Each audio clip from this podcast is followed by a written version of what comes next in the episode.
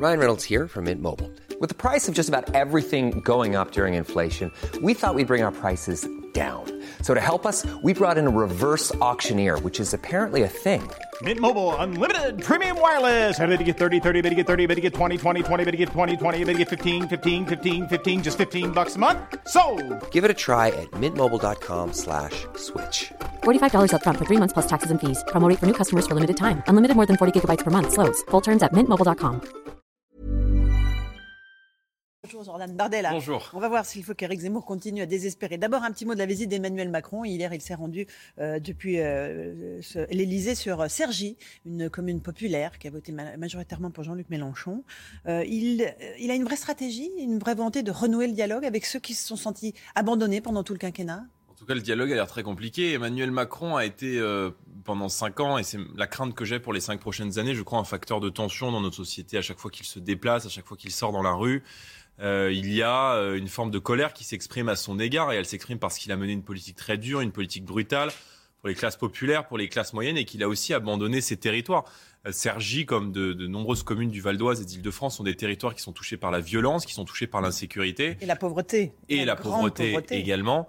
Et c'est vrai que sur ces questions-là, que ce soit les questions régaliennes, mais aussi les questions sociales, Emmanuel Macron a échoué. Maintenant, il a été réélu, dont acte. On prend acte du résultat euh, qui s'est exprimé dans les urnes dimanche dernier. Mais ce que je veux juste dire euh, aux Français qui nous regardent, c'est que euh, cette élection n'est pas finie, qu'il y a un troisième tour, ce sont les élections législatives, et qu'on peut encore je dirais, faire entrer à l'Assemblée nationale des députés qui vont protéger les Français de la violence qui est celle d'Emmanuel Macron et qui vont notamment les protéger de euh, la réforme des retraites ou de l'explosion des prix euh, de l'énergie, notamment des carburants.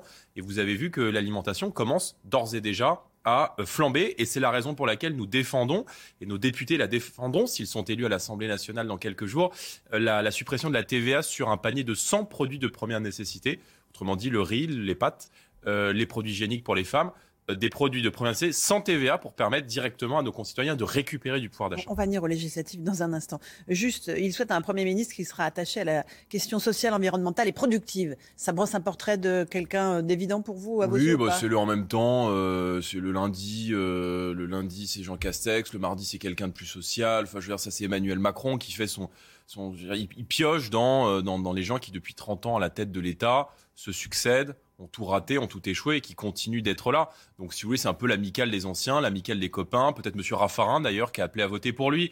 Donc, je, je, je pense que euh, il faut réfléchir dès maintenant à construire l'après Emmanuel Macron.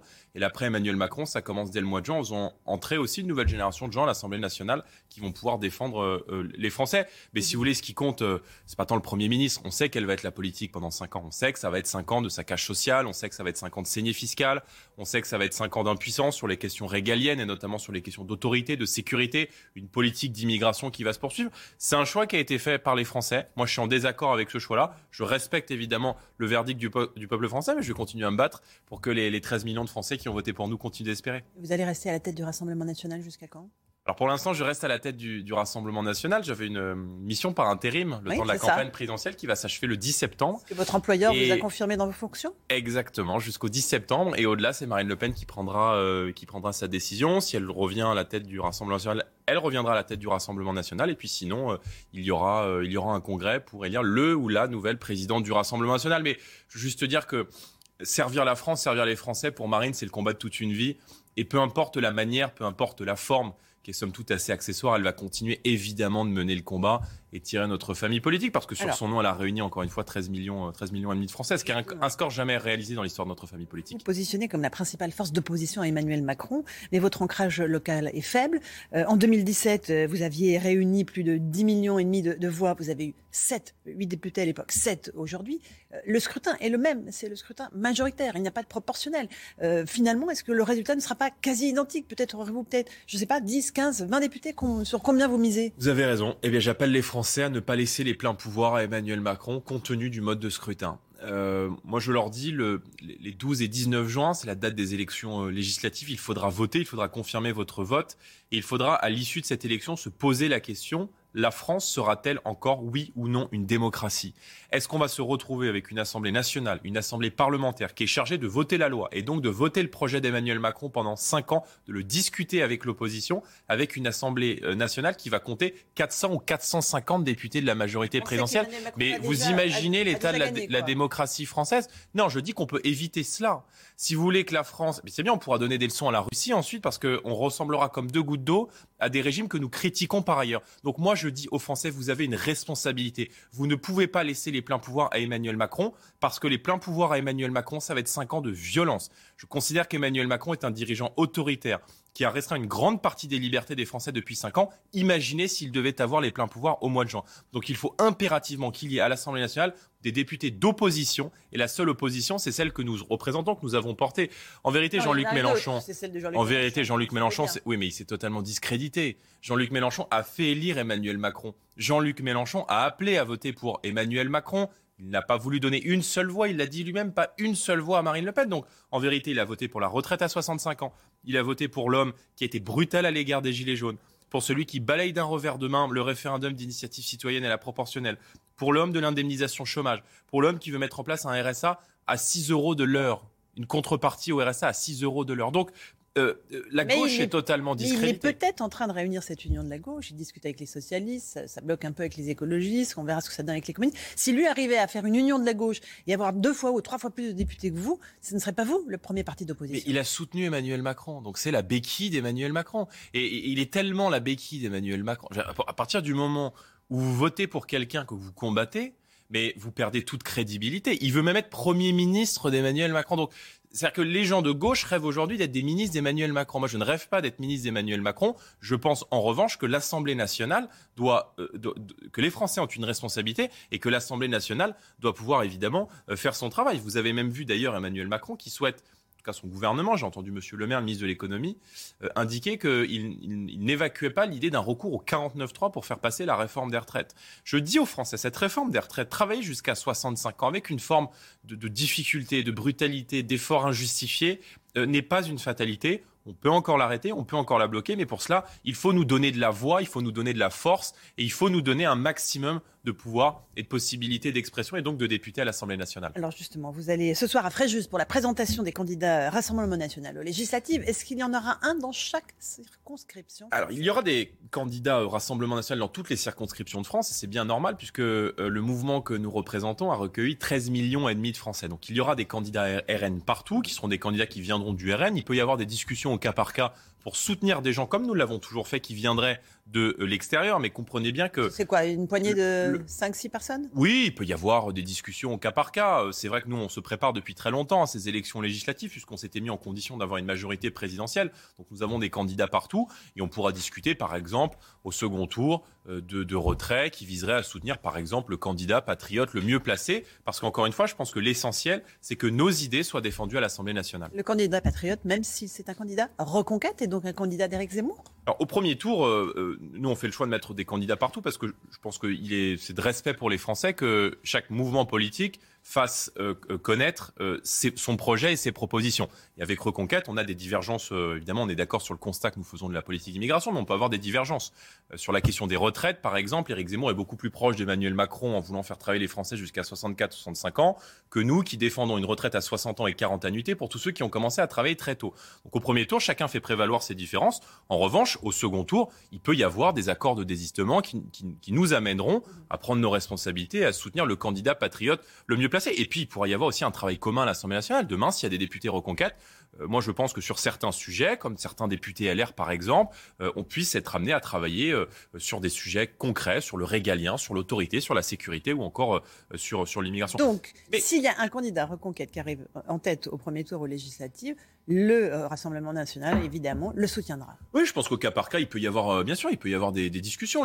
L'essentiel est, évidemment que les électeurs se rassemblent au-delà des accords de parti qui intéressent pas grand monde, je pense. Et moi, je veux dire aux électeurs euh, de, Reconquête, le camp que nous représentons a fait 13 millions et demi de voix. 23% pour Marine Le Pen au premier tour, 7% pour Éric Zemmour. Il y a eu une campagne électorale qui ont permis aux Français de trancher. Donnez-nous de la force dès le premier tour. Ne dispersez pas vos voix. Il est important que les idées aujourd'hui très forte sur la sécurité, de protection de l'identité française, d'arrêt de cette tension fiscale aujourd'hui toujours plus forte sur les entreprises, sur les classes moyennes, sur les classes populaires, soit fortement représentés à l'Assemblée nationale. Et donc, je les appelle évidemment euh, à nous rejoindre et à, travailler avec nous. Pourquoi est-ce que vous n'acceptez pas l'idée d'une union? Est-ce que pourquoi vous ne mettez pas les querelles de côté? On sait que vous en voulez beaucoup à Éric Zemmour pour ce qu'il a dit euh, le soir du second tour euh, sur le fait voilà qu'il y a x fois hein, Le Pen qui a perdu l'élection. Il n'est pas temps de mettre les querelles d'ego de côté et de se dire voilà, on veut un maximum de députés unissant nos forces? Il y aura des députés. Si les Français le veulent, il y aura des députés du Rassemblement national. Mais à un moment donné, il y a une campagne électorale, il y a un choix qui a été fait par les Français. Il y a une, incohérence de la part d'Éric Zemmour. C'est que euh, Éric Zemmour, il veut en même temps combattre euh, Marine Le Pen, qu'il combat depuis huit mois, et en même temps demander au Rassemblement national de l'aider à être élu aux élections législatives. Donc je pense que c'est une forme d'incohérence. Et, moi, l'agressivité qu'il développe à l'égard de, de, Marine dès dimanche soir, alors que, à propos du nom Le Pen, alors que 13 millions de Français ont voté pour, pour Marine Le Pen, qu'ils l'ont placée au second tour. Euh, je, la trouve incompréhensible. Je la trouve incompréhensible. Donc je pense effectivement qu'il est temps de mettre les querelles de côté. Et moi, je les appelle évidemment euh, à, nous soutenir. En, vérité, dans 96% des circonscriptions, euh, le Rassemblement national et Marine Le Pen sont devant les candidats de reconquête au premier tour. Donc nous sommes le pôle aujourd'hui d'opposition le plus important, la première force d'opposition de France, et on pourra parfaitement, et je le dis de la manière la plus claire qui soit, réfléchir au second tour à des alliances pour faire en sorte que les idées patriotes, les idées nationales soient représentées à l'Assemblée nationale. On a un sondage CSA pour CNews qui dit que 33%, 33 des Français se prononcent en faveur de l'alliance Le Pen-Zemmour, mais il y en a quand même 66% qui disent non à cette alliance. Elle vous ramènerait en arrière euh, au, Rassemblement national, cette alliance avec Eric Zemmour, elle vous ramènerait à ce que vous ne voulez plus représenter le, euh, le Front National? La, stratégie qu'a qu choisi Eric Zemmour l'a mené à faire 7%.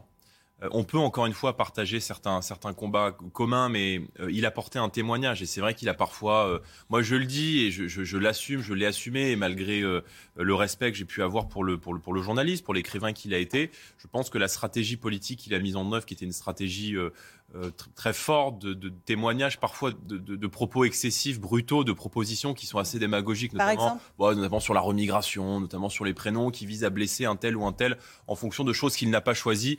Euh, à mon avis, est une voie sans issue et ne peut mener notre euh, famille politique à la victoire. Donc, euh, l'après-Macron se fera autour du Rassemblement national et nous allons continuer de nous élargir, nous allons continuer de travailler avec des gens. Mais il a des gens très talentueux autour de lui. Je pense par exemple à Stanislas Rigaud, avec qui euh, moi je pourrais parfaitement travailler à l'avenir. Vous lui demandez de venir?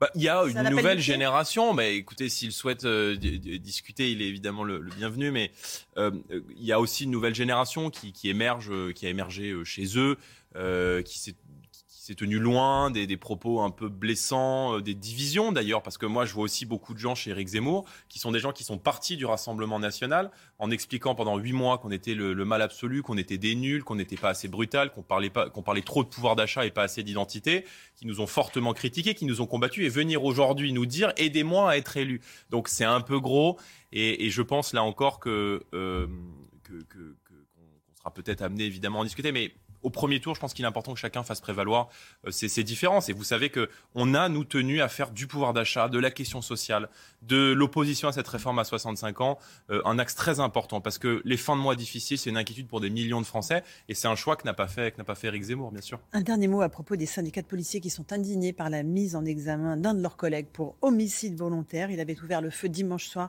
sur le pont Neuf. Un véhicule fonçait sur euh, les policiers en refusant un contrôle. Le policier armé d'un fusil d'assaut a ouvert le feu. Bilan deux morts parmi les occupants de la voiture et un blessé. Euh, la légitime défense n'a pas été retenue. Ça faisait partie de vos propositions, la présomption de légitime défense pour les forces de l'ordre. Est-ce que vous partagez l'indignation des syndicats de policiers ou est-ce que vous dites, bon, quand même, il faut comprendre ce qui s'est passé ce soir-là? Bon, d'abord, euh, moi, je, n'y étais pas, je n'ai pas les éléments de l'enquête, donc euh, je, me passerai de tout commentaire sur, sur l'affaire en soi. Ce que je veux juste dire, c'est que dans beaucoup de situations, Aujourd'hui, nos policiers n'ont pas le soutien moral qu'ils méritent. Et c'est une mesure que nous avons portée, vous le savez, lors de la campagne présidentielle, euh, qui est une mesure qui est réclamée par beaucoup de policiers, que nous continuerons de défendre à partir du mois de juin à l'Assemblée nationale, si les Français nous en donnent les moyens, nous en donnent la voix, nous en donnent les parlementaires. C'est l'instauration d'une présomption de légitime défense pour les policiers. La présomption de légitime défense pour les policiers, ça veut dire que lorsque les policiers sont attaqués, qu'ils sont agressés, comme c'était le cas à Viré-Châtillon, comme ça a été le cas à Aulnay, à Sevran, comme c'est le cas tous les jours dans notre pays, ils doivent pouvoir se défendre à partir du moment où leur vie est en danger, ou celle d'autrui est en danger, ils doivent pouvoir se défendre. Ce n'est pas à eux de euh, prouver qu'ils sont euh, en état de légitime défense. Il y a une présomption de légitime défense. C'est à la personne qui reçoit la force, qui est considéré comme l'agresseur, de justifier que le policier est dans son tort en se défendant. C'est juridique, c'est technique, mais c'est surtout un soutien moral qu'on apporte au policier. Évidemment qu'il y a une enquête derrière ensuite qui permet de déterminer euh, les, responsabilités, les causes, etc. Mais euh, les policiers ne sont pas des cow-boys. Pour moi, les policiers, ce sont des mères et des pères de famille qui tous les jours mettent leur vie en, en danger pour protéger la République, pour protéger les Français. Et euh, ils ont été injustement traités par le gouvernement. Je vous rappelle que l'ancien ministre de l'Intérieur, qu'on va encore probablement revoir pendant cinq ans. Hélas, M. Castaner avait indiqué qu'il était prêt à mettre un genou à terre devant tout ce que la mouvance anti-flic peut faire de pire, à savoir les Traoré, et que le président de la République avait lui-même parlé de violence policière abrupte. Je considère que ces propos sont indignes et les policiers trouveront toujours à nos côtés des avocats pour les défendre parce que je pense que la première des choses pour agir contre cette explosion de la violence, c'est de protéger ceux qui nous protègent. Jordan Bardella a été l'invité de la matinale. Merci, Merci beaucoup à vous, à vous, à vous Romain Desarmes, pour la suite.